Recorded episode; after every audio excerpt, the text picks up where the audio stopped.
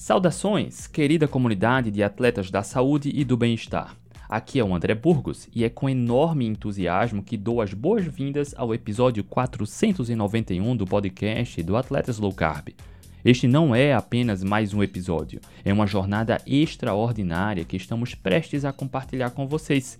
Hoje estamos acompanhados de duas almas incríveis, a talentosa Maria Vitória e a maravilhosa Jana, Juntos, mergulhamos fundo em histórias de superação, estratégias para manter o foco durante as festas e exploramos as riquezas da low carb, cetogênica e jejum. Preparem-se para uma experiência envolvente, cheia de insights transformadores e um toque de inspiração que transcende o limite do comum. Estamos prestes a embarcar em uma jornada repleta de aprendizado, reflexões e, claro, uma boa dose de inspiração. Este episódio 491 do podcast do Atletas Low Carb já está disponível nas principais plataformas de podcast e também em nosso site www.atletaslowcarb.com.br. Estejam preparados para se envolver em uma experiência única, onde cada palavra é um passo em direção à transformação. Sem mais delongas, vamos agora ao episódio.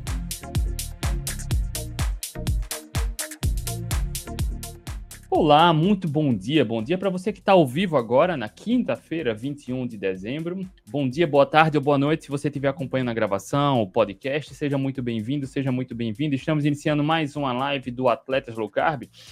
E, cara, hoje, as duas melhores pessoas que eu conheço no planeta Terra para falar sobre isso: foco, alimentação. Como manter o foco e evitar ou tropeços ou exageros nesse momento que a gente está aí de Natal, Réveillon, confraternização, muita comida, bebida, o que a gente pode fazer para quem quer manter o foco. Jana, muito obrigado por ter aceitado o convite, Jana. Seja muito bem-vinda mais uma vez. Eu que agradeço sempre pelo convite. Para mim é uma honra, tu sabe disso, né? a honra é minha. E MV? MV aqui, tu já a sócia tamo fundadora junto. do Atlético Low Carb. MV, tamo junto. Tamo junto. Bom dia aí, pessoal. Bom dia, Jana. Seja bem-vinda. Bora lá, né? Essa época agora, eu tava até comentando hoje com o fisioterapeuta, falando assim, ou, oh, o povo só pensa em comer e beber, né? Ele é. Todo mundo só pensa em comer e beber.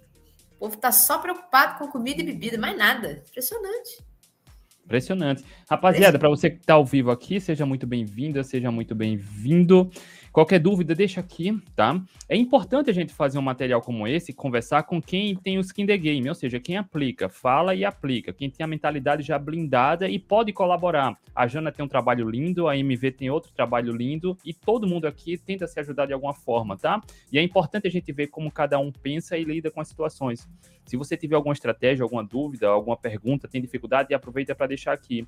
Jana, para quem ainda não conhece, a gente já fez uma live aqui, a gente falou algo parecido há um tempo, mas é para quem ainda não conhece a Jana aqui do Atlético Low Carb, fala um pouco para a gente quem é a Jana, onde mora, o que faz, o que come. Conta o que come.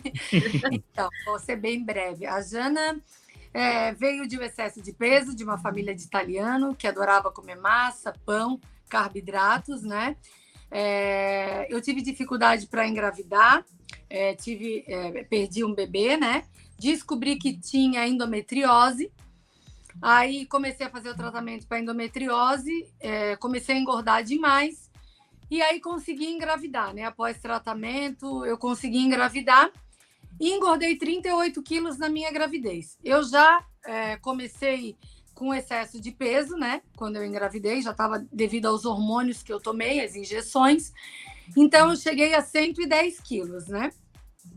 Fui procurar médico para fazer uma cirurgia plástica, fazer uma lipoaspiração. Eu nunca me esqueço de um médico que falou para mim assim: você está muito gorda, você precisa emagrecer e eu não posso te operar. No momento eu fiquei chocada, mas mentindo ele não estava, né? E aí eu comecei a fazer uma dieta, comecei a fazer Ducan, enfim. E, e nada dava certo. Tomei muito, muito remédio para emagrecer. Tudo que falavam para mim para emagrecer eu tomava. E aí emagreci, engordava, emagreci, engordava. Até que eu engravidei, né? Como eu falei, tive meu bebê. É, não diminuí, fiquei com 107. Todo mundo dizia: ah, você vai amamentar, você vai emagrecer. Isso não existe. Existe para algumas pessoas, né? Eu brinco que eu parecia uma índia, porque meu filho vivia pendurado em mim o tempo inteiro. Meu filho nasceu com 4,520 kg. Marcelinho nasceu com o tamanho de um bebê de dois meses, para teres uma ideia do tamanho que ficou minha barriga. Eu fiquei com muita estria, muita estria mesmo, porque eu sempre fui uma pessoa com excesso de peso. As minhas gorduras eram no braço, nas pernas, mas eu não tinha barriga, eu não tinha estômago alto. Então, assim, eu fiquei com muita estria. Às vezes as pessoas falam assim, algumas não sabem disso. Ah, você tem cirurgia plástica. E logo que eu comecei a fazer dieta, eu emagreci 10 quilos, né? Aí eu cheguei a 100 quilos, eu procurei novamente um médico, né? Que eu queria fazer meu seio, de ter amamentado, tudo. Ele falou assim: eu posso fazer, né, a tua barriga, que eu fiquei com muita estria, muito excesso de pele, e eu posso fazer um pouco de lipoaspiração, mas nada que vá resultar e te emagrecer. Então eu cheguei a 80 quilos fiz meu abdômen, né? Que eu nunca tive barriga, tenho fotos minha gordinha, não tinha barriga. Todo mundo dizia assim: nossa, você é gordinha, mas você não tem barriga, não tem estômago. É tudo da minha família, quadril largo, enfim. E aí eu fiz essa cirurgia, mas não consegui emagrecer. E voltava a engordar. Aquele efeito sanfona, né? Toma remédio, engorda, emagrece. Eu só não tomei aquele tal do, do xenical, mas todos que vocês possam emagrecer para eh, remédio para emagrecer eu tomei. E eu comecei a entrar num desespero, é, numa depressão. E aí, quando eu já estava com novamente 100 quilos, né? É, coxa enorme, barriga, rosto gigante, eu falei, eu vou fazer cirurgia bariátrica. E meu marido falou assim: eu sou totalmente contra. Recém tinha inaugurado a cirurgia plástica. Eu me lembro que eu estava tão desesperada que eu falei assim: se o convênio não cobrir, eu vou vender meu carro e vou fazer. Ele falou: sou contra isso. Porque você não tem controle das suas emoções. Você come por impulso, se você se dedicar, você vai emagrecer. E uma coisa que eu falo hoje para todo mundo que me segue em lives, você opera o estômago, você não opera a cabeça. Não existe isso de você. E eu vou te falar isso sobre as festas, tá? Não existe disso de você, ah, você não vai ter mais vontade de comer. Claro que você vai ter vontade de comer. Eu quase morri com uma, eu me arrepio, eu quase morri eu chorei, rezei e pedi a Deus e disse assim: ó, eu nunca mais como besteira na minha vida. Uma semana de operada, eu fui no shopping, eu fiquei engasgada com um pedaço de torta. Eu saí, eu comecei a salivar, eu comecei a espumar. É triste isso que eu vou falar. As lágrimas corriam, eu só pedi a Deus, eu preciso respirar.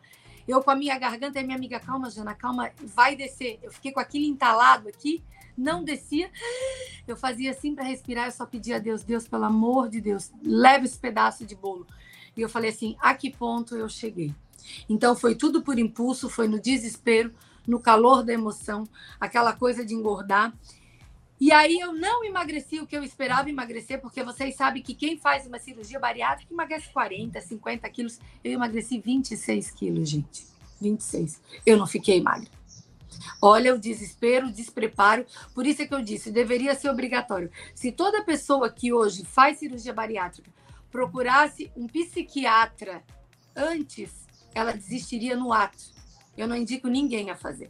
Alguns médicos podem até me condenar, às vezes meu marido fala assim: não fala isso na live. Eu não indico ninguém. Eu acho que as pessoas têm que trabalhar a mente, porque isso tudo é da nossa cabeça. Eu tô feliz, eu como. Eu tô triste, eu como. Eu tô perdi meu emprego, eu como. Eu briguei com meu marido, eu como. E nada disso vai trazer meu emprego de volta, meu marido de volta e a minha felicidade de volta. Se comer trouxesse felicidade, entendeu? A gente seria gordinha feliz e não é o caso. Então, eu tive que, que engordar tudo para entrar num desespero quando eu peguei a bermuda que eu comprei dois meses de operada. Então, eu conto isso para todo mundo. Eu chorei desesperadamente falei: o que, que eu estou fazendo da minha vida? Eu tenho que tomar uma atitude agora. Eu me mutilei, eu tirei um pedaço de mim e eu estou aqui de novo sofrendo pelo excesso de peso. Aí, do nada, eu comecei a digitar dieta com baixo. Parece que veio uma, uma, luz assim dizendo: digita, você tem que parar de comer o que, que você gosta mais. Você tem que cortar o mal pela raiz. Carboidrato, pão, macarrão, arroz. E aí veio um low carb. Eu digo, aí primeiro fui lá no Google, o que quer dizer low carb em inglês? Fui lá, pesquisei, veio o blog do Doutor Souto. Eu falei, é isso que eu vou fazer. Aí comecei a estudar, estudar, estudar, estudar, pesquisar. Aí veio doutor Souto, veio Bomeni, veio doutora Janaína, começou a vir várias pessoas, Pati Aires. Eu falei, é aqui que eu vou. Professor Diego, comecei a seguir todos, a devorar lives, lives, podcasts, estudar, estudar, estudar. Aí eu falei assim, vou começar a fazer isso. Aí eu falei, quer saber? Meu pai sempre disse que eu começo as coisas e não acabo. Vou fazer um Instagram. Vou começar a botar lá meu dia a dia para as pessoas, para incentivar e para não dizer que eu sou fogo de palha, comecei a correr, caminhar, postava o meu dia. Primeiro mês, emagreci 8 quilos. Opa, legal. O segundo, 2 quilos. O terceiro, 3 quilos. O quarto mês, meio. 200 gramas, mas eu não desisti. E fui, e fui. Em 10 meses, eu tinha emagrecido 30 quilos. Os 17 quilos que eu engordei com a bariátrica e mais 13. Ou seja, eu emagreci mais com a low carb do que com a cirurgia bariátrica.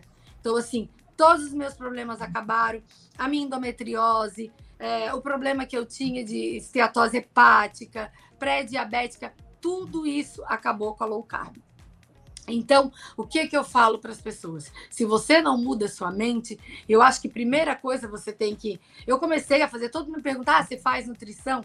Comecei a fazer faculdade de nutricionista para nutrição, para ser nutricionista, não era o que eu queria, entendeu?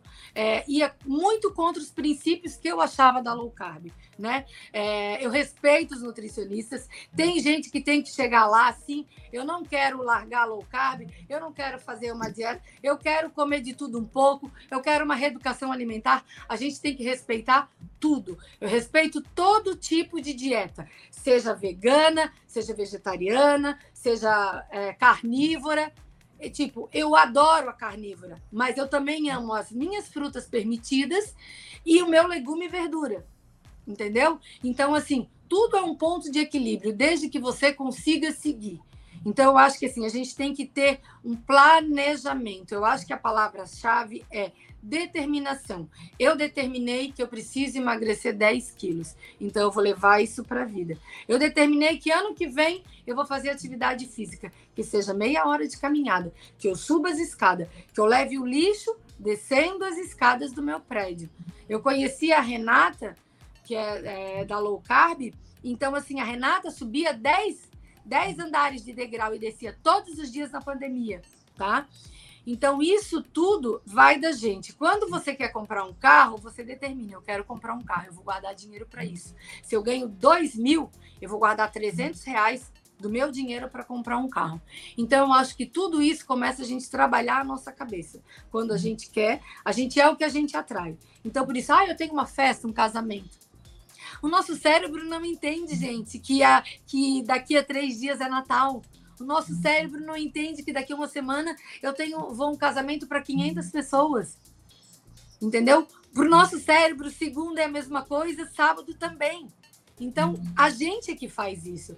Então, eu comecei a trabalhar muito nossos grupos, o, o, quanto que você quer, o quanto que isso é importante. Ah, eu quero emagrecer. Ah, mas eu também não quero.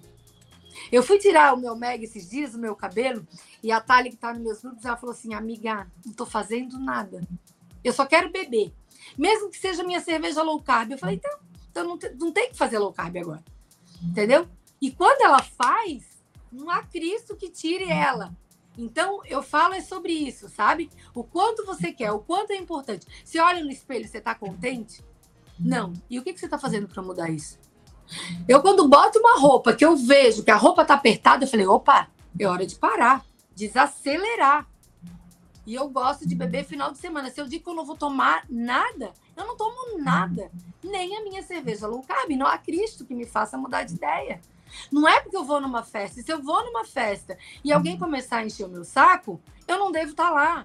Porque hoje as pessoas me respeitam. Eu chego na casa da minha amiga, ela tem uma cervejeira de dois metros aqui na praia, um andar é só minha cerveja. E ninguém bota a mão, porque todo mundo sabe que é a minha cerveja entendeu? Se eu vou na casa da minha amiga que vai ser uma noite de massas, eu chego lá tem uma tábua de frios. Então eu falo, as pessoas têm que te respeitar, seja o teu filho, o teu pai, o teu marido. As pessoas têm que entender o quanto isso é importante. Às vezes as pessoas falam assim: "Ah, meu marido não me ajuda". Você falou o quanto isso é importante?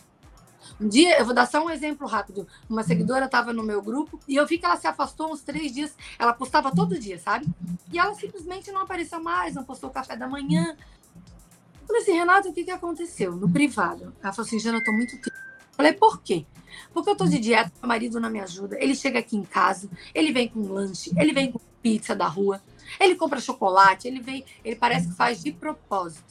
Eu falei, você chamou ele, sentou na frente dele, chorando, como você está agora, e você disse o quanto é importante que ele é, ele é a pessoa. Você tem filho? Não. Você falou para ele que ele é a pessoa mais importante da sua vida, que é a pessoa que está na sua caminhada, que você escolheu para viver, que você conta com ele porque ele é seu melhor amigo e é a pessoa que mais está te sabotando.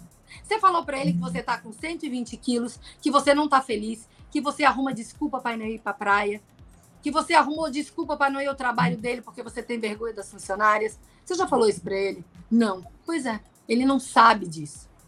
Então, assim, ele acha que comida vai te fazer feliz. Então, você tem que demonstrar. Gente, resumindo, depois de dois dias, ele começou, por incrível que pareça, ele começou a trazer ovos para ela. Ele ia na Cacau Show, começou a trazer barra de chocolate. Ele falou, amor, tô no mercado. Qual fruta que você quer? Ele foi um dia com ela, começou a aprender o que, que ela gostava de comer numa simples conversa, gente. A gente tem que desarmar as pessoas. Quando eu cheguei na casa do meu pai, ele começou a falar mal do jejum. Eu falei assim: de duas, uma. Ou você para e respeita o meu jejum, que você é católico e sabe que Jesus fazia jejum, ou eu não venho mais na sua casa. E você é a terceira pessoa que eu mais amo no mundo, depois do meu marido e do meu filho, chorando, porque eu não aguentava mais, entendeu? Quando eu estava é, acima do peso, eles diziam que eu estava gorda, para de comer. Quando eu emagreci, ele começou a brigar para eu comer. Então eu falei, eu não entendo o que você quer. Então, se você ama, respeita as minhas escolhas, para que eu consiga conviver com você. Porque entre você e a minha saúde, eu vou escolher a minha saúde. E nunca mais, entendeu? Hoje eu chego lá, meu pai fala: o que, que você quer que eu bote no feijão? Eu falei, eu quero pé de porco. Eu vou lá, cato pé de porco. Ele faz uma panela de legumes no feijão, na feijoada. Ele bota repolho, ele bota chuchu, ele bota abóbora. Por quê? Porque hoje ele respeita minhas escolhas. Então, gente que está assistindo, que vai assistir depois, é sobre isso. É você se fazer respeitar. E se as pessoas não, se, não te respeitam, infelizmente você não tem que estar nesse lugar. Você está no lugar errado com as pessoas erradas. Seja simplesmente da sua família. Então, se uma pessoa não entende as suas escolhas, que não são escolhas erradas, porque se eu fosse comer porcaria, entendeu? Eu tinha que ouvir. Se eu tô fumando numa festa, um cigarro atrás do outro, a pessoa tem o direito de chegar e dizer para mim, cara, isso aí vai te matar. Eu posso absorver ou não. Mas eu tô comendo comida saudável, eu sei que é saudável. A pessoa é leiga, eu não tenho como justificar, gente, o cigarro. Eu não tenho como dizer que o cigarro me acalma, me deixa feliz. A pessoa vai argumentar, procura um médico, procura um psicólogo, vai fazer atividade física, entendeu? Então, assim, quando contra fatos, não há argumento. Então, a pessoa não pode vir falar para mim mal da minha alimentação. Se a pessoa vier falar mal do meu jejum de cinco dias, eu tenho 15 coisas para falar para ela sobre isso. Eu tenho como argumentar, entendeu? Então é sobre isso. Eu acho que é muito isso. É primeiro você trabalhar a sua cabeça. Se você não está preparado para uma dieta, em vez de você gastar mil reais aí no Ozempic, gasta 500 com um psiquiatra. Você vai sair de lá outra pessoa. Faz terapia. Ah, mas eu não tenho dinheiro para fazer terapia. Mas ela tem dinheiro para trocar o telefone, ela tem dinheiro para renovar o botox, ela tem dinheiro para fazer a unha dela. Entendeu? Eu vi isso de uma vez. Uma pessoa falou isso para mim. Ah, mas eu não posso pagar um personal. Mas você tem dinheiro para fazer seus cílios, seu cabelo, seu telefone, seu mega. Eu falei, puta, ela tem razão. Sabe por quê?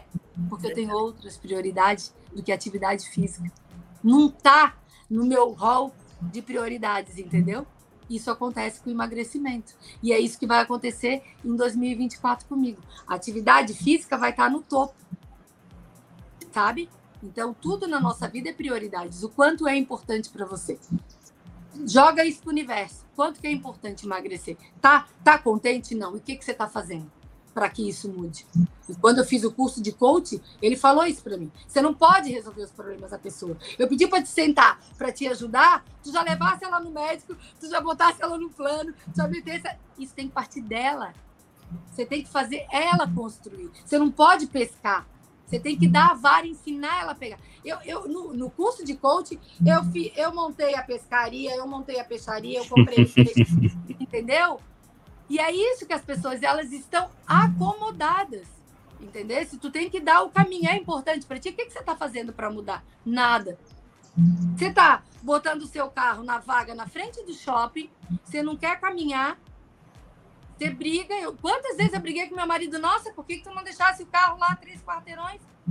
Andar isso tudo num calor, vou ter que andar, entendeu? Pessoa desce elevador para levar o lixo, a pessoa. Uma vez eu vi isso do Drauzio Varela. O mundo tá assim. A gente não levanta mais para trocar o canal da TV.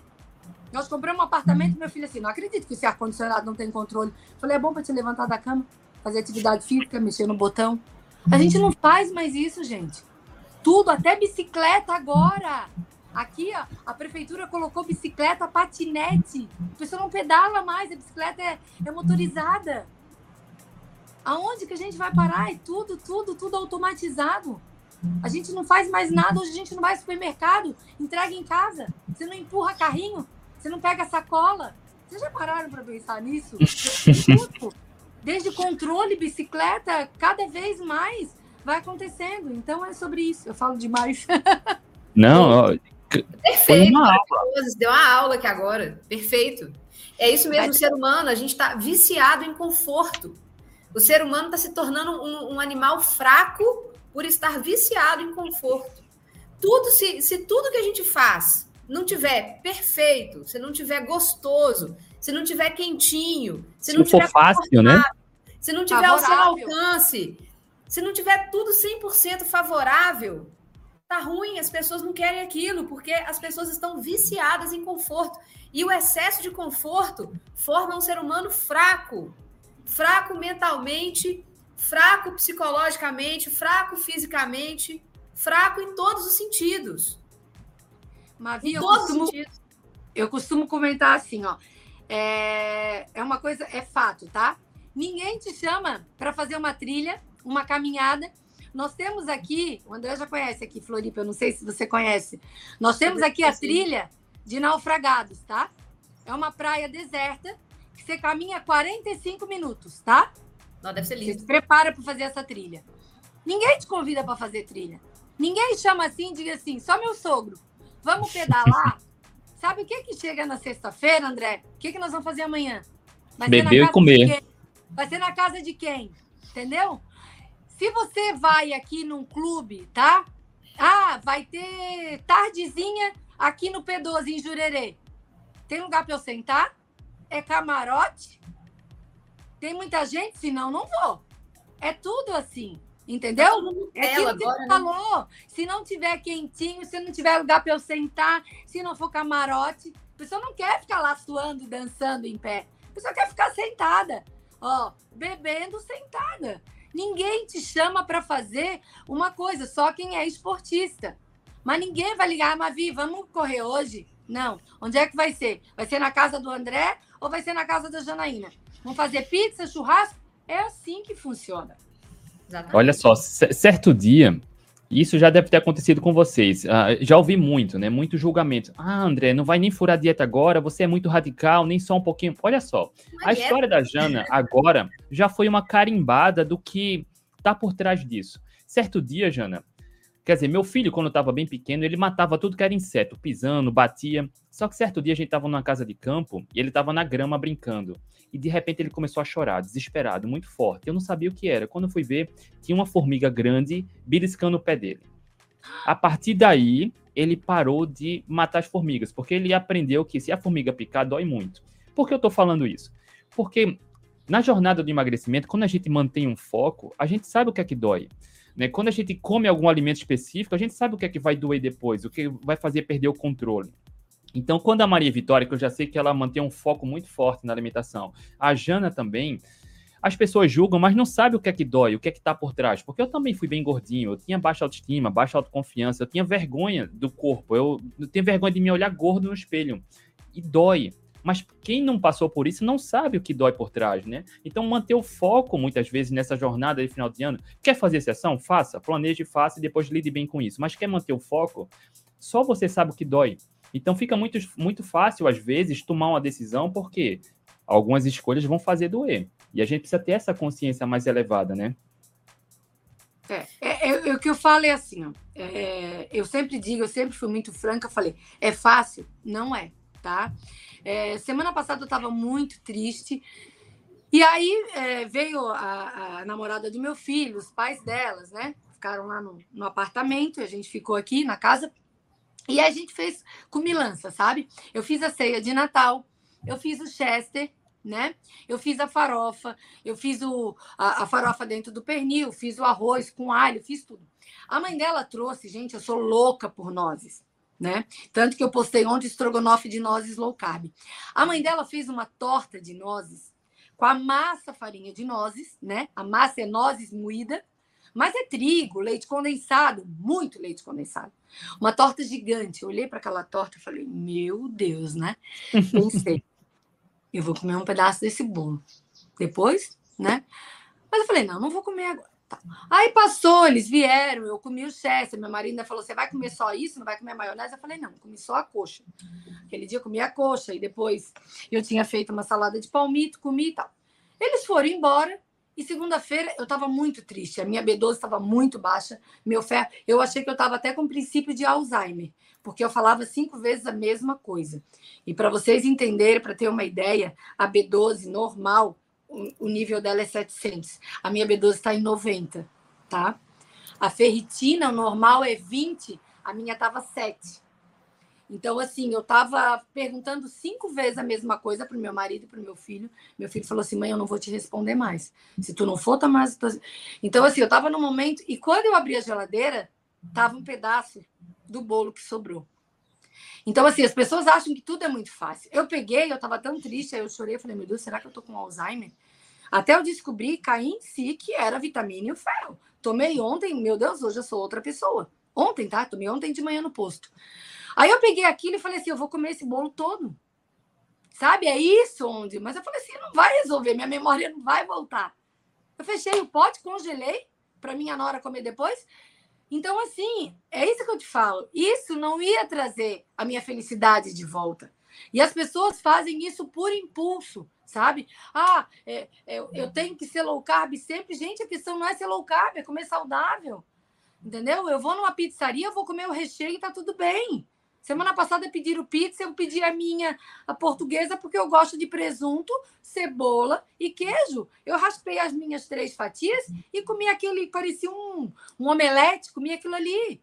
E tá tudo bem, porque eu já acostumei, entendeu? E se eu quiser, André, Mavi, se eu quiser comer uma macarronada, eu vou comer, mas não me faz falta. Ontem eu fiz o almoço, para vocês terem uma ideia, um frango ensopadinho com requeijão, né? E fiz o macarrão parafuso para o meu namorado e para o meu filho. Eu tinha um pacote de conjac, eu separei o meu molho, cozinhei, fiz para eles e fiz para mim. E assim, ó, tá tudo bem. Sabe por quê? Porque eu encontrei outros prazeres que não é comer. Então, ah, eu vou nas festas final do ano, vou na, no, no Natal na casa do meu sogro, eu vou levar minha cerveja low carb. Mas eu vou continuar com a minha alimentação. Vai ter a maionese, se eu quiser, se eu tiver saco, eu faço a maionese de chuchu. Se eu não tiver, eu vou lá, pico um tomate, levo um vidro de, de palmito e como chester. As pessoas não entendem que você não vai deixar de estar saciada. E é outro exemplo rápido que eu vou dar. Eu fiz um jantar. Eu chamei a Mavi e chamei o André para comer na minha casa, tá?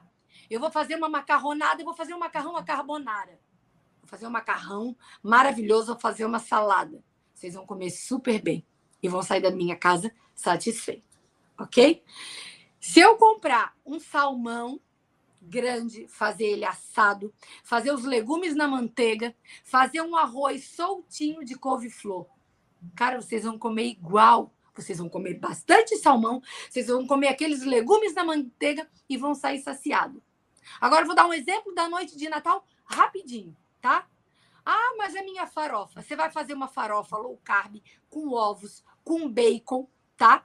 Ah, mas a minha mãe bota uva passa. Bota cranberry, tá? Bota goji tá? Bota ali frutas, né, da low carb seca, um mirtilo seco, você é pronto, você tem uma farofa. Não me diga que não é low carb, porque eu fiz aqui, todo mundo comeu e não sentiu diferença. Ah, mas e a maionese? Você bota bastante ovo picado, bastante chuchu, quer colocar o, a, o, o seco, Você tem uma maionese. Você vai fazer o Chester, que é totalmente low carb. Você pode fazer os legumes assados em volta do Chester. Você pode fazer a couve-flor. Você pode fazer aquela ervilha torta.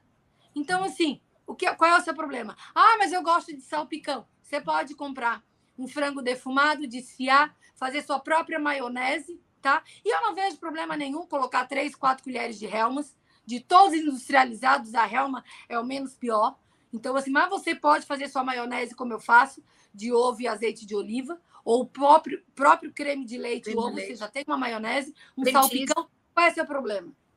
Entendeu? Então, assim, são escolhas. As pessoas querem um gatilho. Elas usam, usam muleta para tudo. Ah, mas eu estava na casa da minha sogra e a ah, ceia eu... lá tinha um monte de comilhança. Leve seu pote de maionese, sua, sua farofa faz em casa.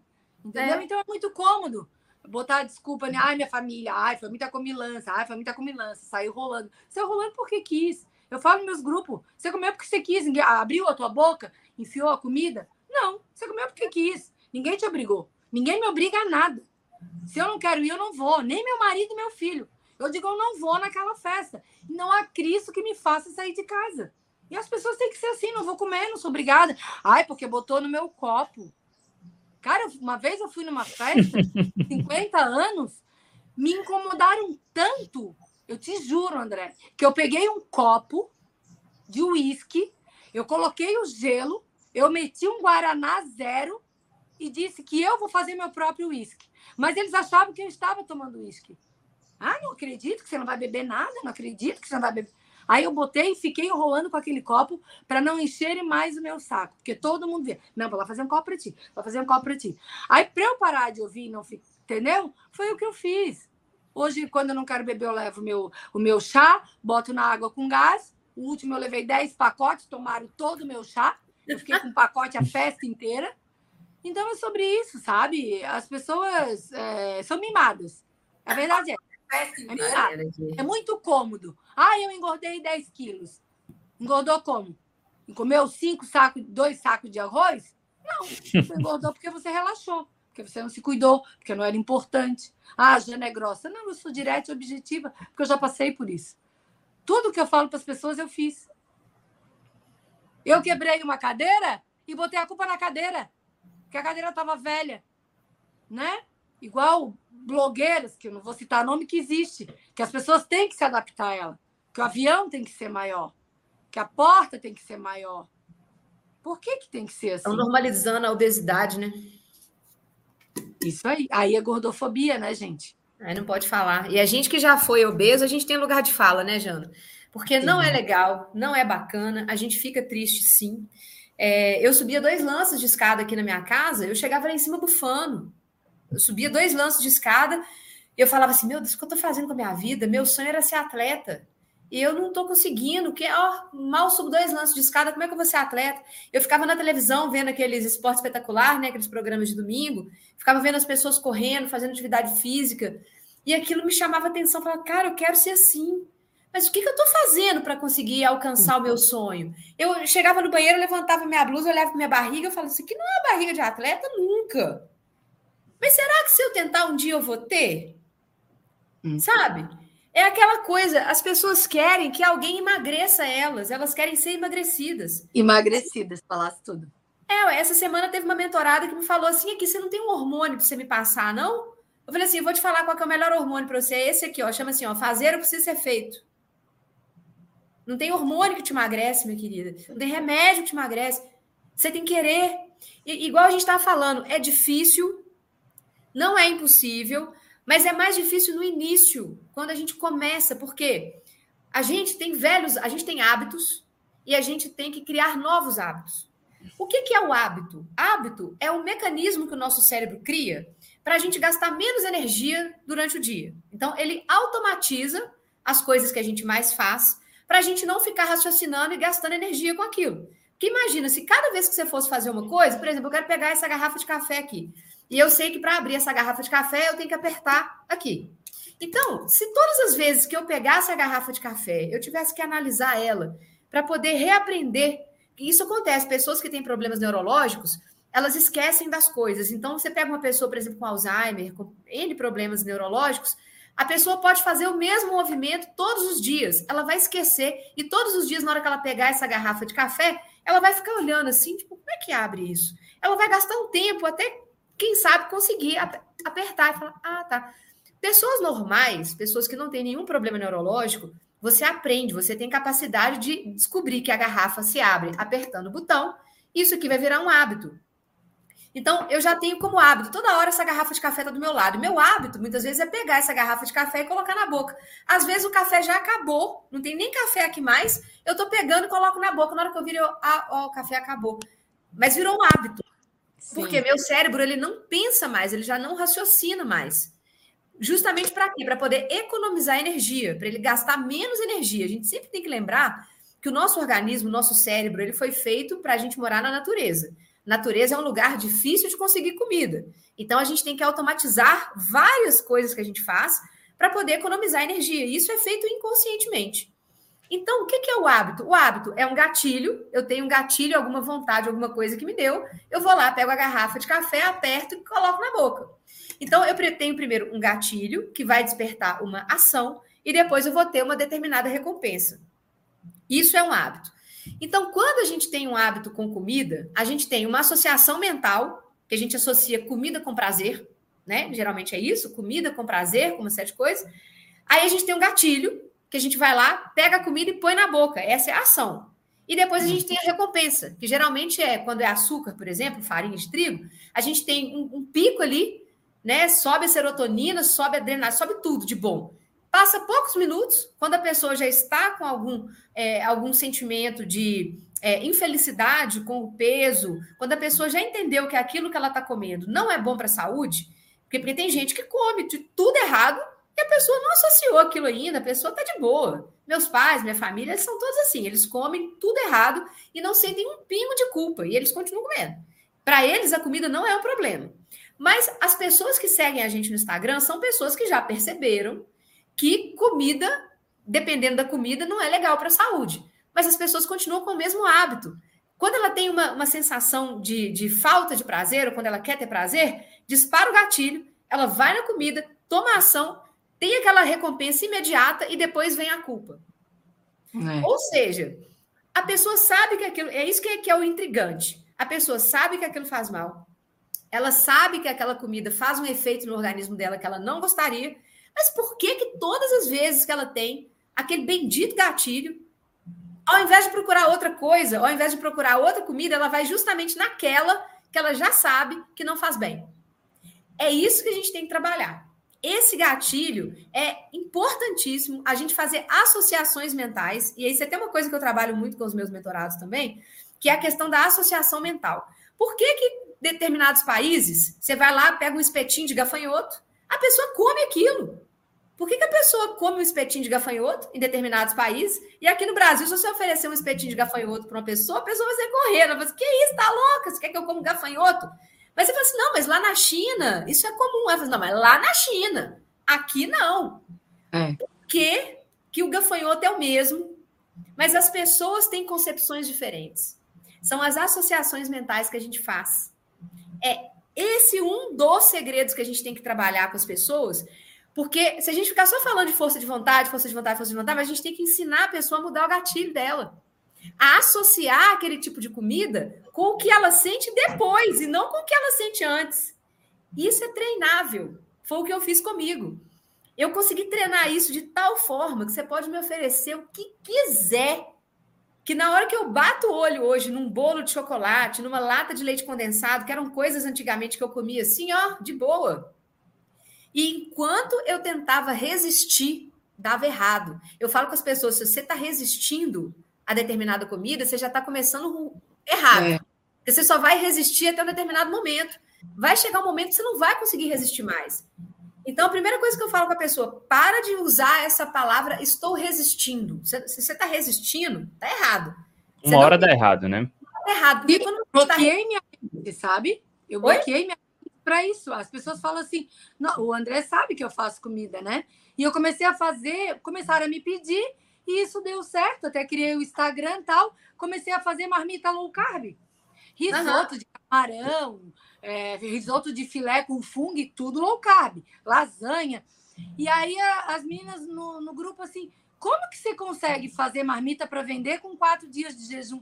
Falei, eu bloqueei minha. ah, mas eu vou lá e provo. Falei, não provo mais comida. É? Isso acontecia quando eu fiz a minha bariátrica. Eu sempre fui louca por pão de queijo, tá? E o polvilho me dava dumping.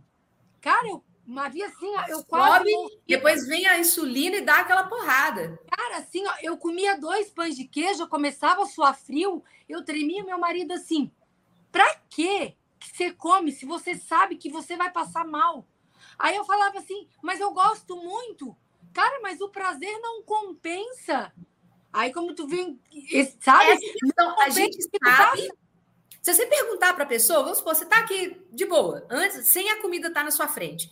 Se eu perguntar para qualquer um de vocês aqui, quais, quais alimentos que fazem bem e quais fazem mal, todo mundo sabe. Todo ah, mundo sabe que fast food faz mal, todo mundo sabe que açúcar faz mal, que farinha faz mal, todo mundo sabe. Mas por que que na hora que você vê o negócio na sua frente, parece que a pessoa esquece? Parece que a pessoa esquece daquilo uhum. e ela tem aquele gatilho que ela não raciocina, velho. Ela vai, ela vai. É no automático. e depois se frustra, né? Depois se arrepende. Depois que vem a culpa. Então, o que, que a gente faz? É treinamento.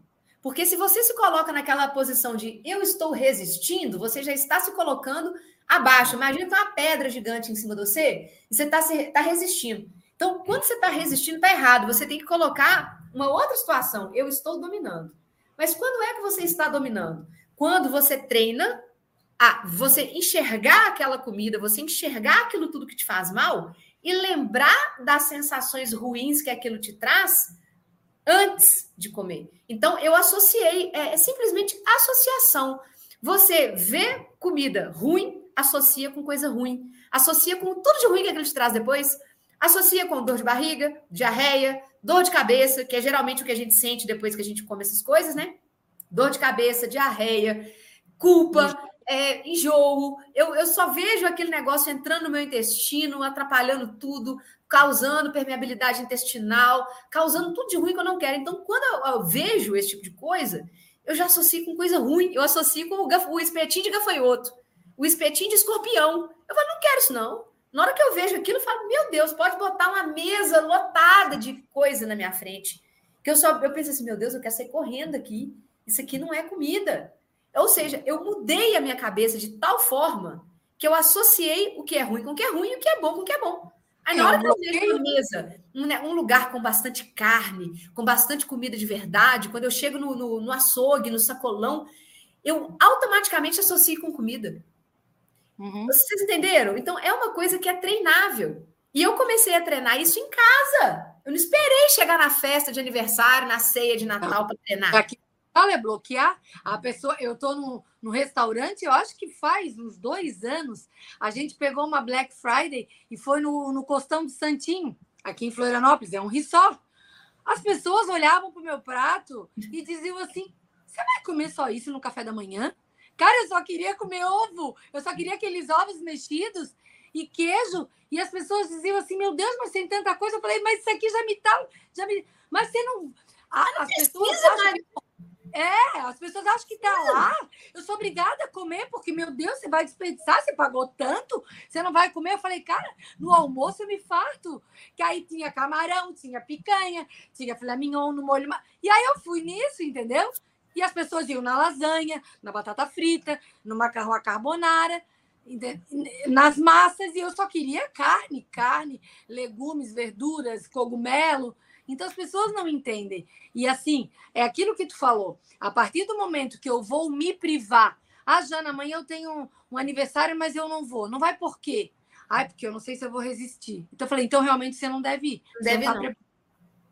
É? Né? Olha só, e é interessante. Que porque fala, tem, fala. você tem que comer. E eu falo muito isso nas minhas lives. Eu falo, gente, não é porque tem que você tem que comer. Ou comer igual a quem está comendo alguma. É. O mundo não vai acabar. Não é porque tem que você tem que comer, não é porque você pagou o rodízio que você tem que comer tudo que tem lá. Entende? As pessoas. Isso foi uma coisa que eu demorei a entender. Que eu também tinha esse pensamento. Quando a gente é gordinho, a gente ainda não está preparado.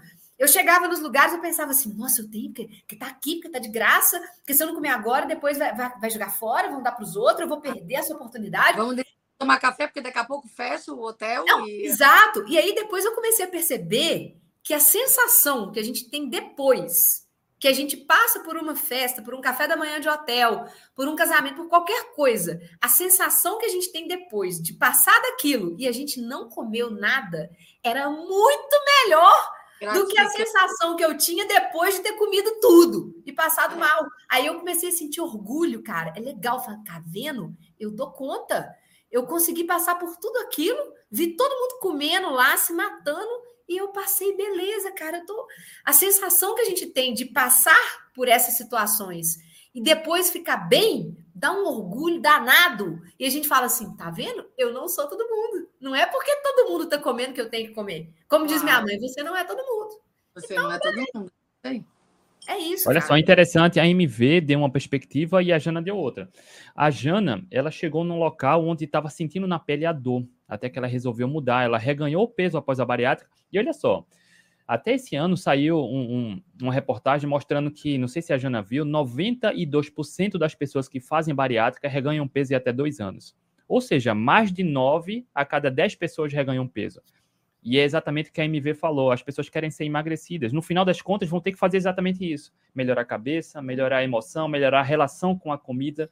E a, a Jana sentiu a dor na pele, e a MV criou esse método, essa, essa associação, e não importa também como seja, cara, você precisa ter essa consciência, sabe? Não tem remédio, não tem chá, não tem cirurgia, porque no final das contas você vai precisar ter esse nível de consciência, né? Quer falar, Jana? Uhum. É, não, é aquilo que eu te falei, a gente, eu opero o estômago, não, opera a cabeça. Aqui em é. Florianópolis, o médico que eu operei, ele operou 35 pessoas que eu conheço, tá? Ele operou 35. Das 35, eu tenho uma amiga que não voltou a engordar. Meu cunhado, meus amigos homens também fizeram. A única pessoa foi a Andressa, que é uma amiga minha até hoje, mora aqui na praia. A única pessoa que não teve reganho. Os 30 Porque é sua amiga. Eu não sei se é... É sua amiga, que se não fosse sua amiga, talvez ela teria reganhado tudo. É, assim, ó, a, a, a Mavinha, não sei se ela, se ela já estudou sobre isso, ou o André também, se vocês já ouviram falar, que eu soube disso há pouco tempo, e é, 70 a 80% das pessoas que fizeram cirurgia bariátrica podem virar alcoólatras ou uhum. não bebiam e começam Exato. a beber desenfreadamente. Eu estava, é, a, eu já falei isso em lives, eu, eu não sei se o André sabe disso. Há dois anos atrás, no verão, eu tive um reganho de 10 quilos. Você tá? falou na live. Pelo excesso de bebida. Era mais fácil, era mais refrescante, eu não tinha fome. E hoje, se eu não me cuidar, meu marido fala, vai comer, entendeu? Então, a bebida, ela vai igual à água. E quem não bebia, eu conheço muitas pessoas e seguidoras que falam para mim, Jana, amigas minhas chorando vieram me falar, eu troquei a comida pela bebida. Então, muito importante isso. Quem faz é bariátrica, observar esses sinais. Muito comum. Eu abri uma caixinha de perguntas no meu stories ontem para as pessoas me perguntarem coisas a respeito de ceia de Natal. Uma das coisas que eu mais recebi perguntas lá foi a respeito de bebida alcoólica. E as pessoas perguntando assim: ah, vinho pode, espumante pode, não sei o que pode, cerveja pode. No Brasil e no mundo, existe uma passação de pano para bebida alcoólica que é um negócio surreal. As pessoas me perguntavam as coisas lá na caixinha, esperando que eu fosse dar uma resposta socialmente bonitinha. E eu cheguei de voadora, cheguei e falei, gente, não existe álcool que faz bem. Claro que não. Não, álcool não faz bem. Eu não passo pano para álcool. Não claro. passo. Então, assim, existe o que é. Nada, nada. Existe o que é aceitável e existe o que é saudável. Se você quer o saudável, não beba álcool em quantidade nenhuma. Ponto. Agora, se você quer o aceitável, aí você vai procurar alguém que vai te passar pano. Aí você não, você pode uma tacinha de vinho, você pode uma tacinha de espumante. Isso aí é o aceitável. Não é saudável. Saudável é zero álcool. O que eu posso te dizer que é, que é saudável é isso aqui, ó, água. Água é saudável. Fora isso aqui, qualquer coisa que é diferente de água, seu corpo já pode não entender muito bem aquilo ali. Então, gente, comigo não tem passação de pano, com a Jana também não tem, não, com o André também eu sei que não tem. Então, se vocês quiserem profissionais que ficam passando pano para álcool, vocês vão seguir outras pessoas. E o resultado que vocês vão ter também é responsabilidade sempre suas. A gente fala, o resultado, o seu organismo é responsabilidade sua, o seu resultado é responsabilidade sua. Você só tem um corpo. E é esse corpo que você está dentro dele que vai te levar até o dia que você morrer. Você não vai ter outro corpo para te sustentar. É esse aí que você tem. Cuide bem, porque não vai ter ninguém que vai cuidar dele para você. Entendeu? Se você quer alguém que te passa pano para você beber o tanto que você quer, você vai procurar outra pessoa. Tem outros influenciadores aí. Tem um cara até que eu gosto muito dele, mas toda história que ele faz, o cara tá bebendo. Dá, um, dá uma, uma, agonia aquilo. Eu sei até quem é. Você sabe quem é? É um cara gente boa, cara mineiro, cara bacana, fala muito engraçado, mas me dá agonia, porque toda história do cara, o cara tá lá, sextou a beber e a bebida na mão. Ou seja, as pessoas, isso que ele faz é associar bebida com prazer, é, é criar associações positivas para uma coisa que destrói a sua saúde, uma coisa que destrói a sua família. Porque vamos combinar o que tem de gente alcoólatra e as pessoas Sim. não sabem definir o que é o alcoólatra. As pessoas é. acham que o alcoólatra é aquela pessoa que fica no bar desmaiando e não sei o quê, que traz problema para a família. Não. Alcoolismo, se você beber todos os dias um pouquinho, já é considerado alcoolismo. Sim. Se você não conseguir ficar sem a bebida, já é considerado alcoolismo. Se você começa a beber e não para, e não consegue ficar numa latinha, numa taça, isso já é considerado alcoolismo. Então, assim, qual o rumo que você quer para sua vida? Eu acredito muito, eu concordo com o MV, acredito muito que, olha só, o 80%, o 90, 10, 80, 20 que você faz para sua vida é o que traz o resultado. Se bebe álcool, eventualmente eu não vejo problema, desde que você esteja no controle, como a MV falou. Tá? Tem que estar no controle. Certo dia, MV e Jana, um, um homem entrou em contato comigo no, pedindo ajuda para emagrecer. Eu vou resumir a história. Ele falou: Olha, André, eu trabalho muito, é muito intenso, mas, cara, eu tenho, eu também bebo minha cerveja no final de semana porque eu sou filho de Deus. Olha só, você entendendo por uma outra perspectiva, a vida dele é triste e ele busca conforto na bebida. Exatamente isso. Tá? E boa parte das pessoas, assim como a Jana falou estatisticamente, quem faz bariátrica muitas vezes vai para o álcool ou para o cigarro, é por busca de conforto. Entendeu que a alimentação não é a busca de conforto e vai atribuir o significado do prazer à bebida ou a, a, ao cigarro. Entenda isso. Tá? Então, muitas vezes a vida precisa de atenção em alguma área, seja no trabalho, relacionamento, carreira, afinal, o que quer que seja mas não busca o conforto no cigarro, na bebida, na droga, no jogo de azar, enfim. E isso pode desviar muito, e aí a gente acaba tendo infelicidade na vida e busca de conforto em outras áreas que vai dar ruim em algum momento, tá? A MV falou na questão da associação com a comida, isso foi interessante, porque olha só, a última vez que eu bebi refrigerante, comi pão e macarrão, três coisas que eu adoro, tá? Mas a última vez que eu comi ou bebi faz 10 anos, foi lá em 2013. Eu não deixei de gostar, nada disso mas é foco. Né? Fiz exceções ao longo do tempo? Fiz, mas isso sem refrigerante, pão e macarrão. Exatamente porque eu, a aula que a Jana deu no começo. Para mim, aquela picada da formiga, eu sei onde dói. E eu sei que perder o controle nisso, o que a MV falou, o que vem depois. Eu sei que para mim vai ser ruim, então é muito fácil manter o foco porque eu tenho clareza de onde dói, onde machuca. E aí, Jana e MV, não sei se vocês já perceberam isso, e eu acho que percebem muito, às vezes as pessoas elas não conseguem manter o foco porque atribuem muito valor à opinião dos outros. Cara, metas, sonhos, resultados e objetivos são individuais, né? Eu não posso deixar que o outro influencie no que eu vou comer ou beber. O que é que vocês pensam sobre isso? É a questão daquilo que eu te falei. É, se as pessoas não entendem, não tem que estar comigo. Né? Um dia um amigo meu falou assim: ah, eu, te preferi, eu preferia tu mais com carbo do que sem carbo. Tu tá muito chata. Eu, não estou comendo a tua comida, eu não deixei de ser eu, entendeu? É, talvez a pessoa que não esteja bebendo, é, é, eu fiquei muito tempo sem beber, agora que eu voltei a tomar minhas coisas low carb, mas meu marido falou: Você tá vendo? Quando eu falo para você que a pessoa que bebe fica chata, a pessoa só nota quando ela não bebe. Falei, nossa, eu estava lá, fulano falou 20 vezes a mesma coisa. Eu não tenho mais saco. meu marido falou, não é que você não tem saco, é porque você não está bebendo. Aí quando você bebe demais, tudo é festa, entendeu? Aí para as pessoas que estão bebendo, você se torna uma pessoa chata, você não bebeu. Aí você implica com o cara que perguntou 20 vezes a mesma coisa.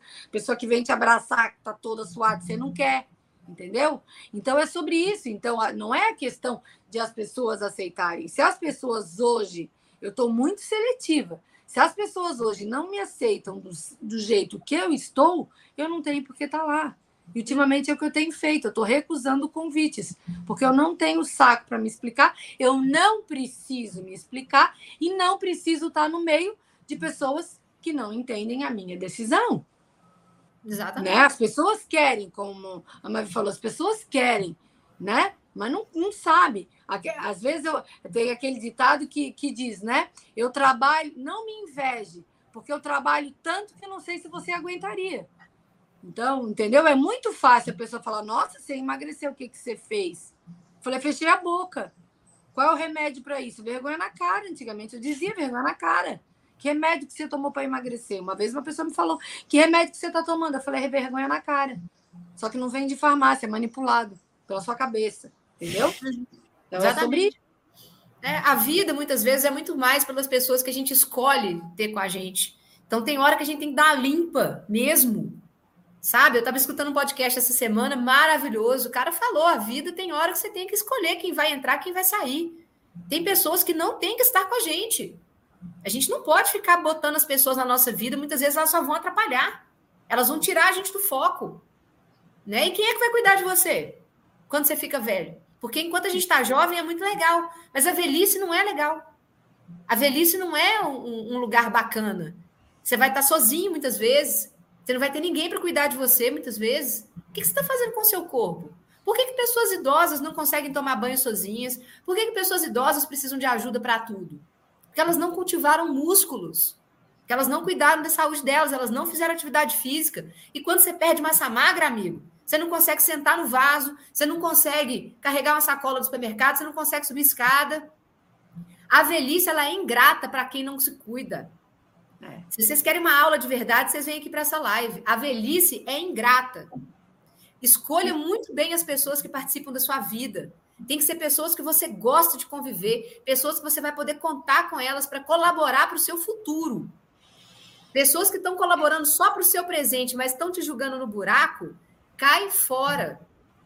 Cai fora. Essas pessoas não merecem estar com você, porque você tem que gostar primeiro de você antes de gostar de qualquer outra pessoa. É igual se quando você está no avião e o avião despressuriza, a primeira pessoa que você tem que botar a máscara é em você. Se você não colocar a máscara em você, você não consegue botar a máscara em quem está do seu lado. A vida é igual o avião quando despressuriza. Se você não cuidar primeiro de você, você não consegue cuidar de mais ninguém. Aí as pessoas que você tanto ama, que dependem de você estar saudável, que depende de você estar trabalhando, que depende de você estar pronto para poder ajudar elas, que seja aí seu filho, sua família, você não vai estar bem para poder ajudar as pessoas que você ama, porque você não se amou primeiro. E você já viu que isso parte é, principalmente das pessoas que estão pior do que você, né? Eu estou no buraco, eu quero levar ela junto. Aí a pessoa tá bem, tá? Eu já tive amigas assim, que me levaram pro buraco, hoje elas estão melhor do que eu, entendeu? Uhum. Porque assim, um dia, ou então ela tá melhor do que tu, e ela quer te levar para o buraco. Ninguém quer se ferrar sozinho. Ninguém quer se ferrar sozinho. É, um dia eu cheguei para minha mãe e falei assim: mãe, pare de me entupir de comida. Ah, mas eu fiz esse bolo. Ah, mas eu fiz não sei o quê. Eu falei assim: mãe, você pesa 49 quilos. Eu tô com 80. Eu tô com um dobro praticamente do que tu pesas. Para de me entupir de comida. Você quer ter uma tarde deliciosa comigo? Tenha creme de leite, café e um pedaço de queijo e a gente vai passar a tarde super bem. Para de querer me dar pão, arroz. Eu, eu não quero, não quero bolo, não, eu quero estar aqui. Então, assim, não me compare. Você pode comer de tudo. Essa saúde é perfeita, a minha não é. Então, as pessoas não é que querem te empurrar para o buraco. Elas acham que, não, hoje pode, hoje pode. Aquela velha história, não sabe? Noção, elas, hoje. elas não sabem o tanto que o nosso sapato aperta, né? É. As pessoas Só não vivem na nossa pele. Falar. Elas não sabem o tanto que o nosso sapato aperta, elas não sabem o que, que é passar o que a gente passou, já. Elas não sabem. Eu, minha mãe, ela é daquela assim, ela faz. Minha mãe vive na tranqueira. É, pão, é panetone, é pão, é bolo, é farinha, açúcar o dia inteiro. Eu tenho que brigar com ela para ver se ela come um ovo no café da manhã, Olha porque isso. consome quase nada de proteína. Come nada, quase nada de proteína animal, só come um bife ali na hora do almoço. É a única proteína que minha mãe come. É na hora do almoço um pedaço de carne. Fora isso, é farinha e açúcar o dia todo. Aí ela quer que eu volte para esse mesmo esquema, porque para ela é confortável. O que, que as mães querem? Elas querem ver os filhos comendo aquela coisa de mesa. Ah. Aí chega a chata da Maria Vitória lá, que eu daqui a pouco vou arrumar minha mala para viajar. Eu já estou pensando em quantas bolsas térmicas eu vou levar. Eu estou preocupada se vai ter espaço na geladeira lá para botar minhas coisas. Eu não como. E, e ela não faz nada para me agradar, não. A minha mãe, ela faz o dela. Ela não faz nada para me agradar e eu também nem peço. Porque senão, né? Nem peço. Se eu pedir, ela não vai botar banha de porco, ela vai colocar óleo vegetal, vai fazer alguma caca. Então, eu nem prefiro pedir, eu mesma faço. Porque eu assumi o meu processo de, de emagrecimento. Está no seu controle, né? Está no meu controle. Então, eu já estou aqui fazendo lista, eu estou preocupada. Você vai ter geladeira lá. Se eu vou ter que pedir para minha tia guardar minhas coisas na geladeira dela, porque eu vou levar minhas coisas. Claro. E, e, todo mundo já sabe que não adianta oferecer, que não que vira briga. Que vira briga. É, Maria Vitória não come nada, que não sei o quê. Aí quando eles começam a encher o saco, eu falo: primeiro que eu não vim aqui para comer. Eu vim aqui para estar junto com vocês. Eu não vim aqui para discutir dieta. Quem quiser saber de dieta, me segue no Instagram. Eu não vim aqui para falar de dieta, eu vim aqui para falar de família, tá? Natal, né? Então, eu não, não, cheguei aqui pedindo nada, gente. Eu só tô aqui. Aí o povo que começa, né? Eles me veem, parece que eu sou dieta ambulante. Nós três. As pessoas veem a gente, já, já vem assim, escrito na nossa testa, assim, dieta, eu sou diferente. Meu marido Aí chega, chega calado. Você fala nada. eu chego nada. falando de futebol, eu chego falando de futebol, eu chego falando de qualquer coisa para ninguém vir falar de dieta. Aí começa a falação de dieta. Aí você, enquanto eles estão perguntando, você começa a falar. Ah, mas e pão? Pode? Aí você falou, pão, tem isso. não, mas você não come nada, mas você que me perguntou, criatura. Você que me perguntou, eu tô falando que você me pediu, eu não cheguei aqui falando. É, vamos mudar de assunto para não dar briga? É assim. Então, gente, a gente tem que ter postura. Resumindo o papo, vocês têm que ter postura. Vocês têm que falar assim, me respeitem, foi o que a Jana falou. Me respeitem. Só que eu fico vendo pessoas que pessoa está insegura, a pessoa, sabe assim, olha, enquanto você não quer falar nada, é melhor você não falar. Você fala, ó, é, isso está me fazendo mal, chega nas festas, a pessoa te oferece, não está me fazendo bem, o médico pediu para eu não mexer porque está dando problema. Isso. É, desculpa. É, não fala, se você não domina ainda o assunto, não fala nada de dieta, não. É. Você só fala que você não está passando bem com aquilo e tal, e pronto, e não rende o assunto. Porque se começar a render, vira um inferno. Você vai ser o centro das atenções. Então é.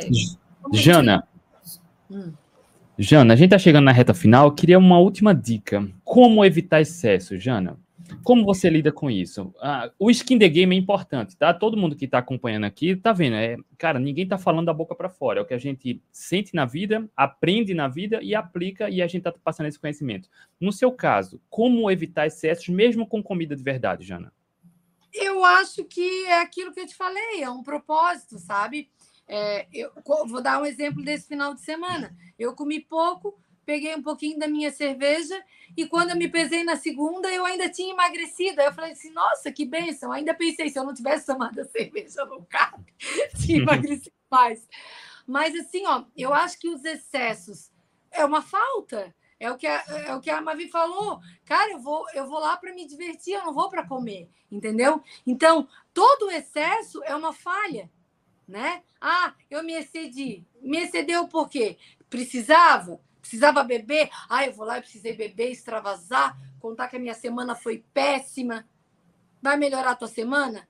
É isso que eu estou falando, entendeu? Abrir a geladeira e comer o, a, a, torta de nozes vai melhorar meu dia? Não vai. Vai me dar aquele Pode prazer. piorar. É, Pode então, até piorar. É. Os excessos. Todo excesso é uma falha, entendeu? Todo excesso é uma falha. Ah, eu vou na. Até esse negócio de treinar. Ah, eu vou para academia hoje e vou treinar oito horas. É um excesso. Por quê? Entendeu? É uma culpa, comi demais. É, é, é, fato. Quem que nunca passou por isso de ouvir das suas mentoradas? Ah, eu vou, vou fazer jejum de três dias, porque esse final de semana cai do caminhão.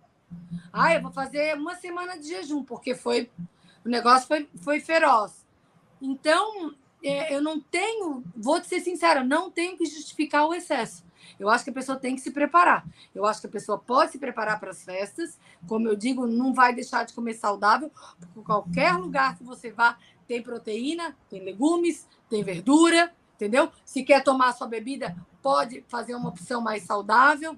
Então, eu acho que tudo é desculpa, é muleta, né? É um gatilho que a pessoa já está se preparando. Ó, já está indo viajar, está levando as coisas dela. Eu vou viajar, eu não preciso levar, porque em oito anos eu me fiz respeitar. Eu me fiz estar nos lugares que eu quero estar.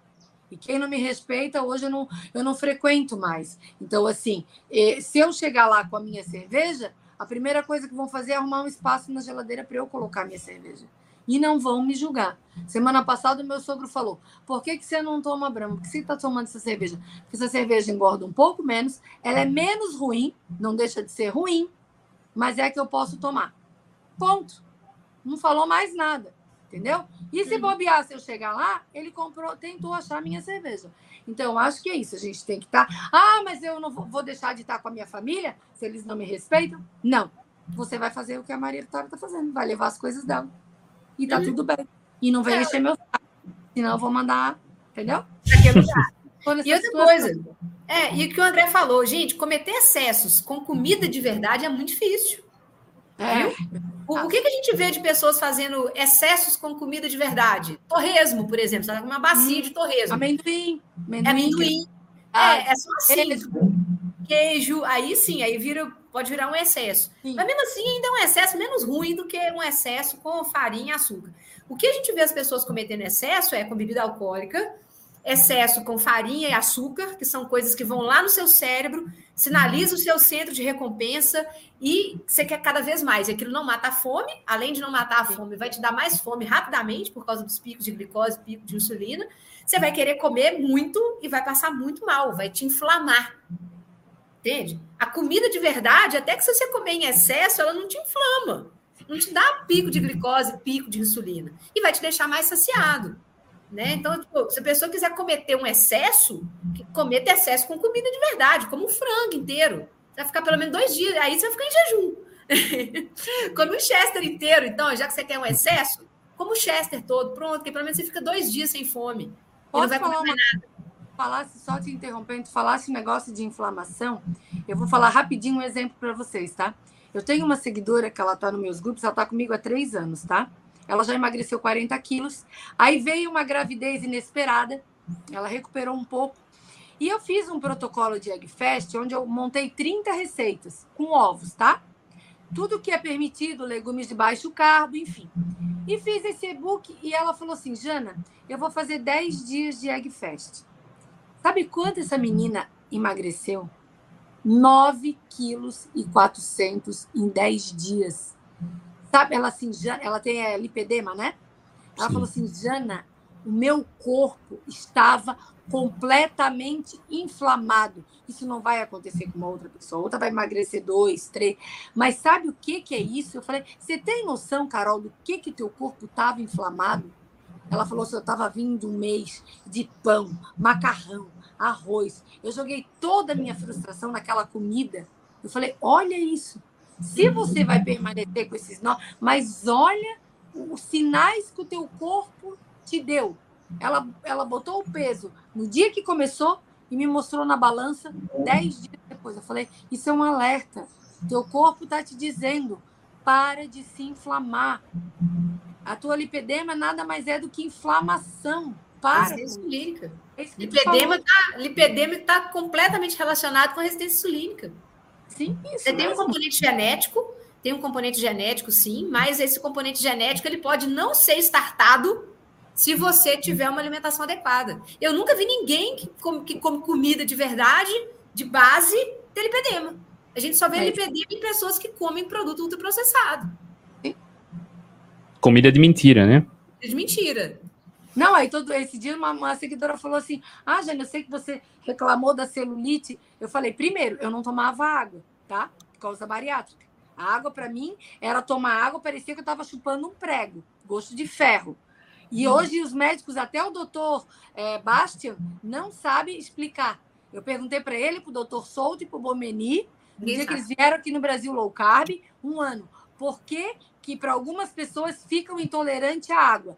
Eles não sabem, não souberam explicar e eu fiquei, eu tive que insistir na água, porque eu não tomava água. Eu só tomava refrigerante zero. Eu tinha muita celulite. Aí uma vez uma seguidora perguntou: "Ah, isso aí não é LPD?" Mas eu falei: "Não, é excesso de, de, de refrigerante que eu tomava". Tanto uhum. que quando eu comecei a tomar água, reduziu em 70% a minha celulite. Da inflamação. Olha só, eu estava procurando um comentário aqui que eu acho que foi é de uma profissional aqui, ó, a Leiane. Além de sermos nutricionistas, precisamos ser psicólogos também. Isso é tão importante, sabe? Porque tem muito profissional que é frio, cria uma barreira, ó, segue essa dieta, se alimenta assim e você que se vire. Não. O paciente que está do outro lado, a pessoa que está do outro lado, ela precisa de ajuda, de apoio, ponto de suporte, acolhimento. Ela precisa saber que a outra pessoa se preocupa com ela. Tá? Então é importante o, o trabalho que é feito aqui, porque a MV deixou muito claro: procure o ciclo de amizade, selecione da maneira adequada, de quem te acolhe, te apoia, os médicos também, tá? Aquele médico frio que faça isso e se vire, cara, procure um outro, tá? E aqui a gente já conversou com muitos, muitos bem, bem bacana, inclusive o Bastian, o Souto e, e dentre outros aqui. MV, como evitar excessos, MV? Ó, primeira coisa é se organizar, se planejar, né? Fazer o que a gente, nós três aqui já temos o costume de fazer. Vai em um evento, vai numa viagem, vai sair de casa cedo e vai voltar tarde, carrega a sua comida. Porque a chance de você achar alguma comida de verdade onde você está indo é muito pequena. Pode ser até que você ache, mas não vai ser a mesma coisa se você levar a sua comida. Então você tem que ter um mínimo de planejamento. E, gente, é tão simples, é só ter uma bolsa térmica, umas plaquinhas de gelo, gel, aquelas Vende qualquer loja de, de utilidades, tem isso. E aí, lá dentro você coloca, coloca ovo cozido, coloca carne moída, leva abacate, leva as comidas low carb, comida de verdade, leva ali na bolsinha, acabou. Eu passo muitas vezes, agora eu tô de férias, mas quando minhas aulas voltam, teve um dia na semana, toda terça-feira, que eu tinha aula de 8 da manhã às 10 da noite. Eu tinha que levar todas as minhas refeições do dia, todas.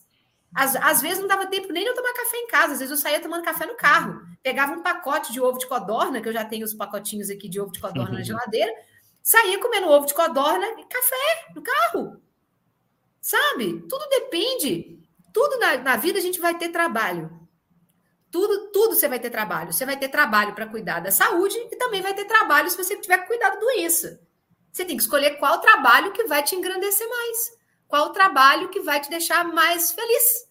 O que me deixa feliz hoje é ter trabalho em cuidar da minha saúde.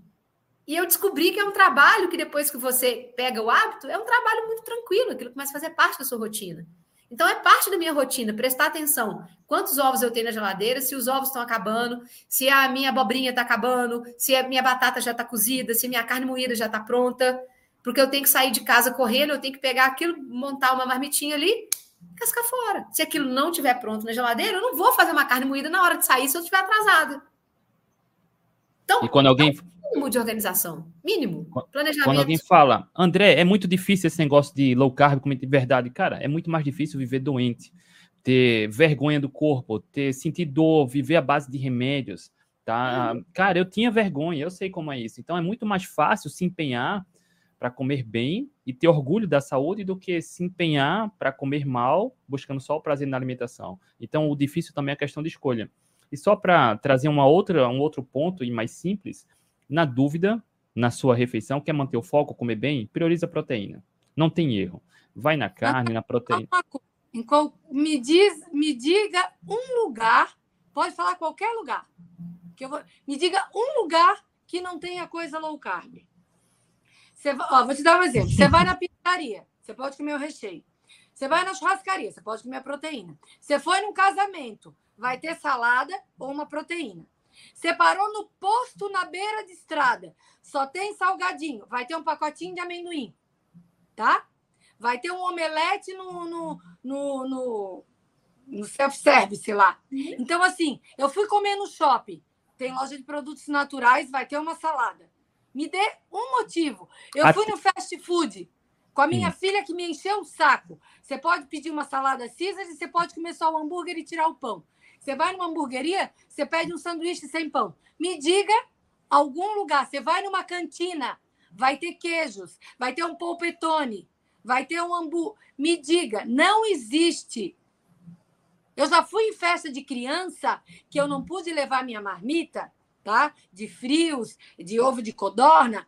Eu pedi pro garçom assim: tem cachorro quente? Ele falou: tem. Viu um pratinho só com molho para mim? Eu comi aquilo. A Mavi falou uma coisa certa do ovo de codorna. Agora que chegou aqui em Floripa, que eu achei o máximo, o ovo de codorna de saco.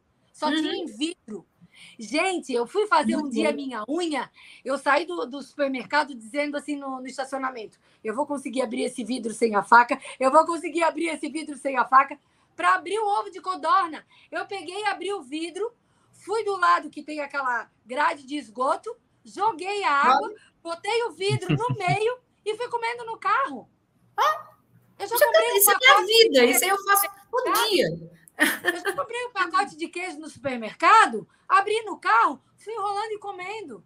Entendeu? Eu chego lá para fazer minha unha essa semana, eu estava 20 horas em jejum. Falei, não quero pedir nada, não quero pedir salada, vai demorar. Aí só tinha porcaria. Óleo, barrinha de cereal, chocolate. Tinha lá quatro pacotinhos daquele de, de, de amendoim pequenininho. Falei, me dá um desse aqui. Não era o amendoim japonês, porque tinha japonês. Me dá dois desses, uma garrafa de café e uma taça de água.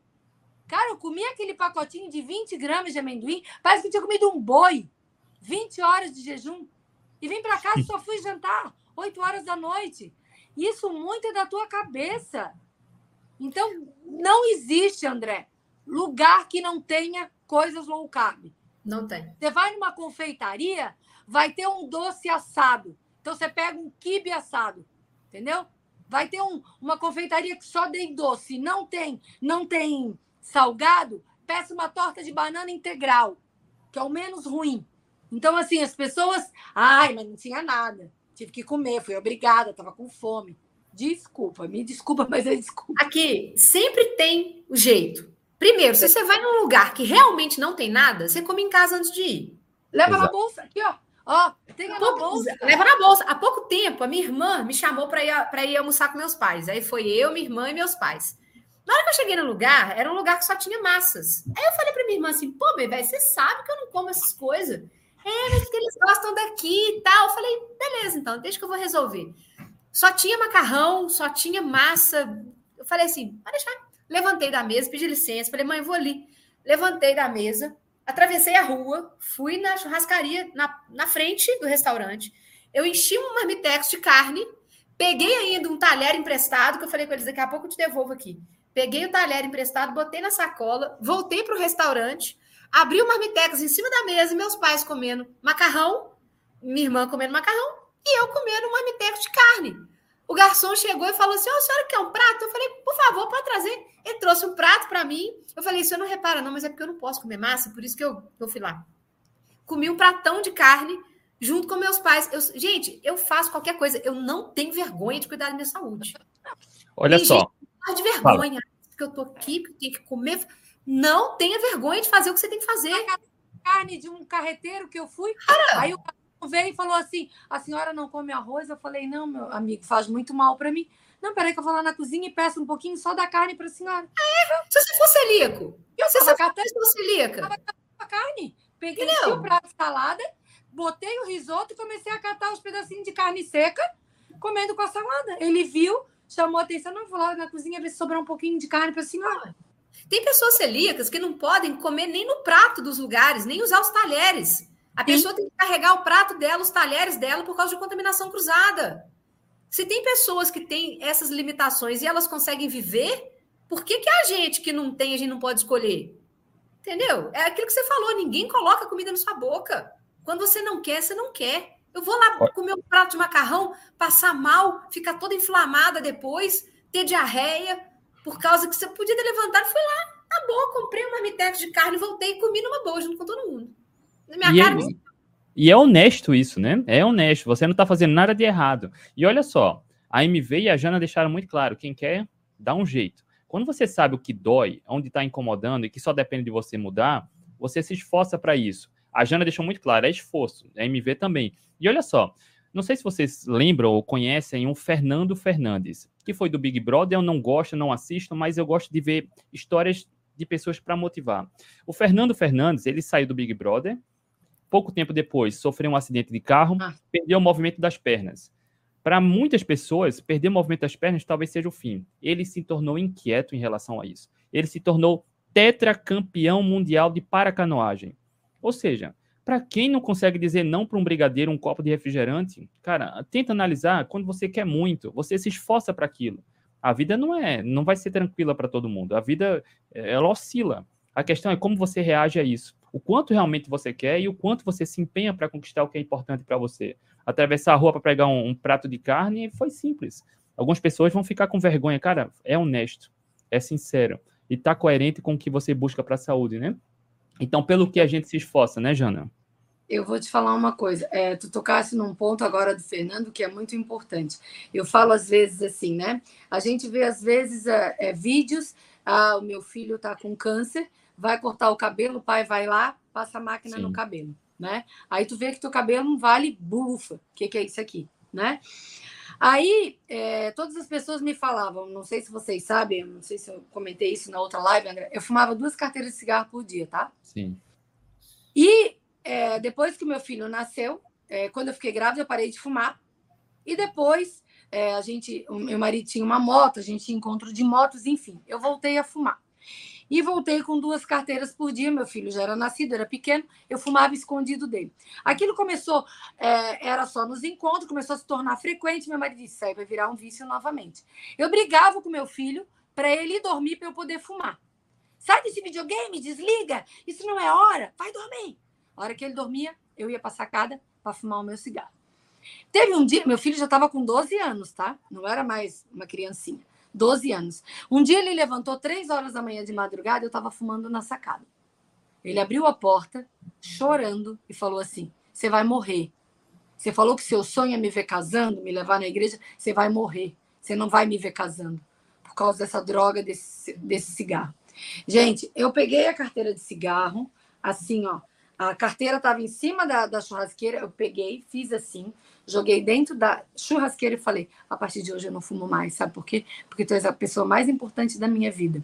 Então eu falo assim: ai, mas eu não consigo ficar sem pão. Teu filho está doente. Eu vejo gente fazendo promessa, viu o Zé Neto lá? Fazendo promessa para o filho do, do, da dupla, quando sofreu o um acidente, que não ia mais. Ele estava alcoólatra e parou de beber se o filho do amigo. Teu filho está doente. Você faz uma promessa, você não vai parar de comer pão? Seu filho é celíaco. Não... Gente, isso não existe. Seu filho está morrendo numa piscina. Você está sozinha com seu filho, ele se afogou. Você não sabe nadar. Cara, você vai mergulhar. Você vai salvar o seu filho e depois você vai ver que você não sabia nadar. Não existe isso, não entra na minha cabeça. Eu não consigo ficar sem pão. Cara, você está perdendo pro pão, o que, que você vai fazer da sua vida? Quem é que você que, que perde um pão? O que, que você, você vai estar perdendo a briga para um pão? Cara, quando eu escuto isso, eu não consigo ficar sem macarrão, eu não consigo ficar sem comer arroz e feijão. Você é muito fraco. A vontade de falar assim, você é um bosta. Dá vontade de falar, sério, dá vontade de falar isso. Você é um bosta. Eu comia 14 pães por dia.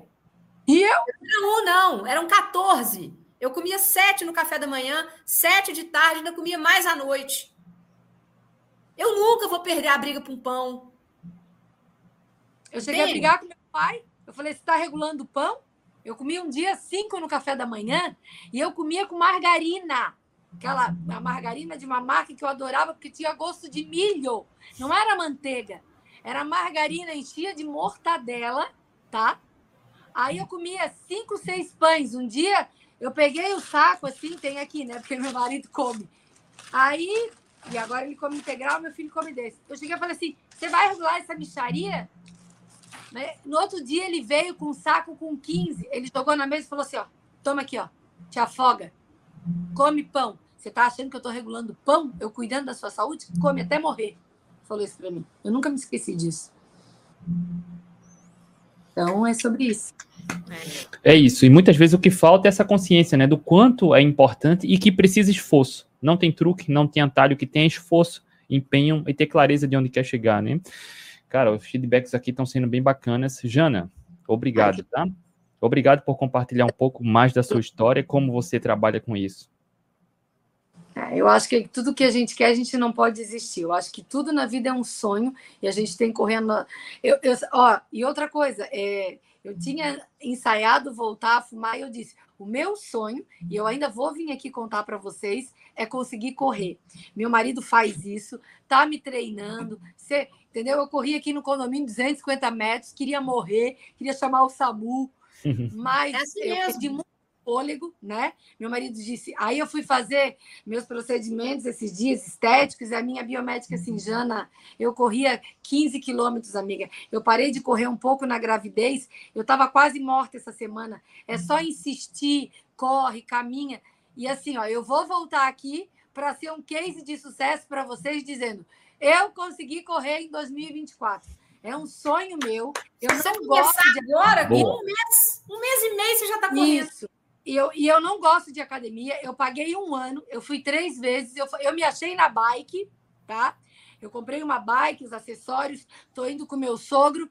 E agora o meu sonho é conseguir correr. Então, o próximo.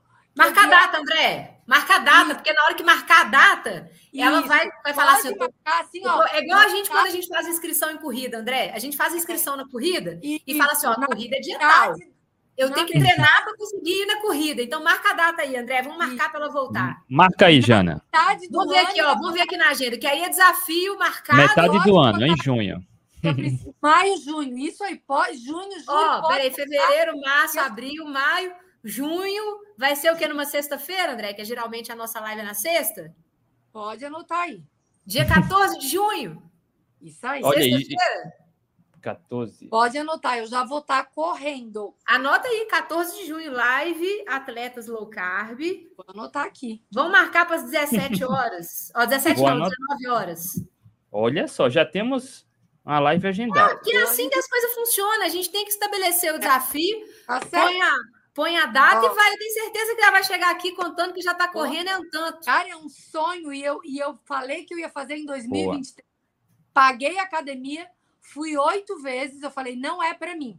O meu negócio é. Aí meu marido começou no sábado de manhã, Jana, nós vamos correr 30 segundos, andar um minuto e meio. Depois começou a aumentar. Correr um minuto, caminhar dois. Entendeu? Ele é já correu maratona, já correu maratona. Eu tenho que ter vergonha na cara. É isso mesmo. Eu, tanta gente não tem vergonha na cara. Meu marido é que diz: crédito é fogo de pá. Eu vou, que vergonha, como é que tu não vai comigo? Agora vai eu, correr. Eu comecei a correr, eu não conseguia correr 100 metros. Eu não conseguia subir oh. dois lances de escada, né? Então, pois quando é. eu comecei a correr, eu corria 100 metros, quase morria. Aí eu tá. caminhava, eu descansava, frequência cardíaca voltava. Aí eu tentava. Foi assim, um mês e meio eu já estava é, correndo. Eu acho que é assim mesmo que começa. A minha, a minha biomédica me incentivou nada. Quando eu vi que ela corria demais, ela falou assim, amiga, eu fui correr um K, eu quase morri. Ela fazia meia maratona, ela disse, eu quase morri. Eu falei, então há esperança, porque eu achei que como eu fumava, ó, só o fato de eu falar rápido, eu já fico com falta de ar. Ela disse, tudo é treinamento, amiga, não tem nada a ver com o teu cigarro, tu já paraste faz mais de cinco anos, não tem nada a ver. Então, assim, ó, isso é só treino. E meu marido fala isso direto, Jana, é treino. Ele pegou é ele não conseguia andar, ele não conseguia correr ele estava caminhando na praia por causa do Covid. Ele assim, Jana, eu, eu tenho que reaprender a correr. E agora está fazendo isso, entendeu? Dali, Jana. Agora vai. Agora vai. Está marcado, dia 14 de junho. Se vira aí. Pode botar Olha só, nessa, jo nessa jornada de emagrecimento, eu aprendi uma coisa. A gente se subestima muito. A gente é. é capaz de coisas muito além do que a gente acha que é capaz. Tá? Então a limitação está aqui, ó. Se você diz que não consegue, como a MV falou, não consegue viver sem pão, macarrão, refrigerante, olha só, você consegue. Você não descobriu ainda como, mas todo mundo consegue, tá? Então, toca lá no coração, hum, tenha clareza do que dói, onde a formiga pica, onde o, o, o pé machuca. Tenha clareza dores... da dor, que fica mais fácil superar isso, né? Certeza. É isso mesmo, as dores e os amores. MV e Jana, beijo no coração, obrigado. Chega batendo aqui, ó. Ah, eu quero é nóis. Intensamente o convite, é muito bom estar com vocês. É, a hora voa, né? Eu digo, é, teve uma vez que eu fiz uma live de quase cinco horas, parecia uma Vixe. festa rei. assim, tão bom falar de, de alimentação saudável, né? Meu marido fala isso, eu até comentei aqui nas festas. Jana, não fala sobre low carb, só se te perguntarem. Quando ele só faz assim, lá de longe, quando ele vê, tem umas 15 pessoas sentadas em volta. Eu Já virou palestra. Não fala sobre low carb. A primeira pessoa que chega, como é que funciona essa low carb? Uhum. Ai, gente, é muito bom, é muito gratificante, é muito feliz. Olha, ó, não é à toa que eu tatuei, tá? É, café, fé e low carb, ó. Isso ah, mesmo. maravilha. As ketones aí, ó. Ó, para eu não esquecer o que me curou, o que me salvou e o que vai me dar muitos anos aí de vida, se Deus quiser.